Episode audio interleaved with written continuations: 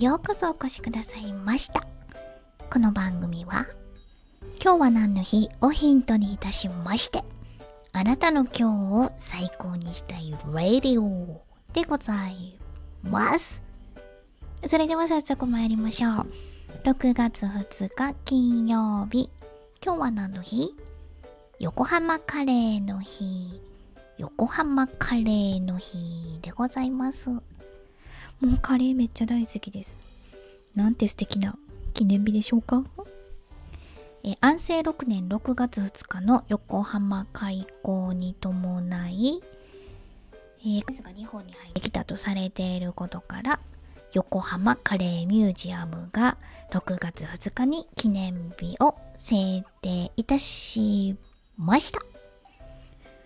えー、めっちゃ素敵。横浜カレーミュージアムってあるんですね。知らんかった。お駐車場1149台もあるってことは、郊外にあるんでしょうかね。車がアクセスしやすい立地条件なんかな。横浜市中区って書いてあるんですが、大都会に思えるんですけれど、駐車場が1149台もある。都会やから平均的な台数なんでしょうか。うーん、中もわからない。ええー、な行ったことあります？ちょっと行きたいとこリストに載せとこう。で、この横浜港開港記念日ってなんか晴れ晴れしく素敵な感じと思ったんですけど、これよう考えてあれですよね。安政6年ってあのペリー来た時、ペリーはちょっと安政じゃないけど、替え6年かな？黒船乗って来はりましたね、ペリー、裏側に。あの後、数年して、えっ、ー、と、開校したんですよね。ちょうどこの時ね、確か龍馬も、あの、土佐から剣術の修行で江戸に行ってましたよね。え、ー、と、北進東流。剣閣ですよ、剣閣。剣のお客様と書いて、剣閣。剣客ではございませんので、よろしくお願いいたします。剣閣。剣閣商売とかありましたよね。池波正太郎の剣閣商売。読みましたか？剣の達人ですよね。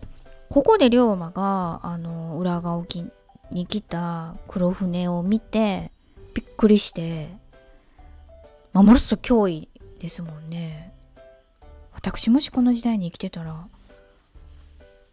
めっちゃ怖かったと思う。あんななんかボーボーボーボーって言われても 言われても、ね、なんかドーンとか撃たれたんですよね。空砲も撃たれましたよね。めちゃくちゃ怖いと思う。あんな黒い石。それを龍馬が江戸に剣術修行に行ってた。この時まだ脱藩しないですよね。行ってたんで、えー、外国の脅威から日本を守らねばならぬっていうので海軍作っちゃったんですもんね。すごいよな。龍馬すごいわ。さて 龍馬の話したら止まらへんからこのくらいにしてえっ、ー、とスパイスカレーをご紹介したいんですけれどスパイスカレーお家で作って召し上がったことございますか？これ意外と簡単でおすすめしたインドカリー粉さんインドカリー粉さんご存知ですかね？インドカリーあのカレーものすごい詳しい方。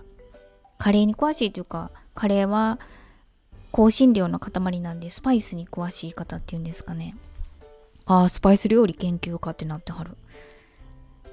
このインドカリーコさんのあのレシピ概要欄に貼っときますね。もうこの通り作っていただいたら本当にできます。でなんか一見めんどくさそうに思うんですけどあのスパイスって何買ったらいいんやろうって思うと思うんですけどもうこれだけこの3つだけ押さえてくださいっていうのをご紹介いただいててもう絶対どこのスーパーでも手に入るっていうターメリッククミンコリアンダーなんで普通に最初はギャバで買いました。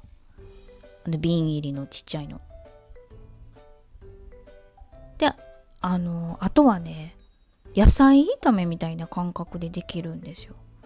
だからなんか全然時間もかからないし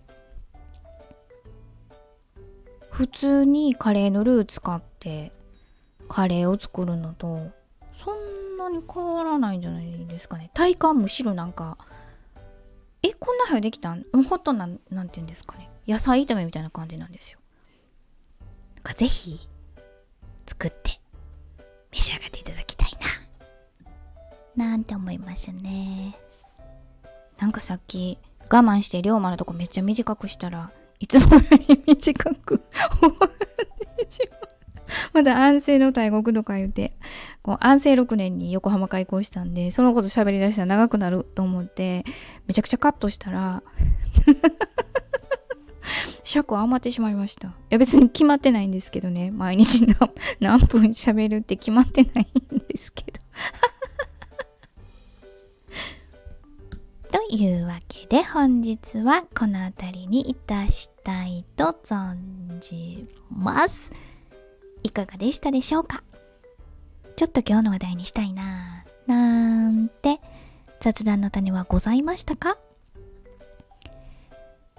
横浜カレーの日の話題でぜひぜひあなたの今日を最高にしてね。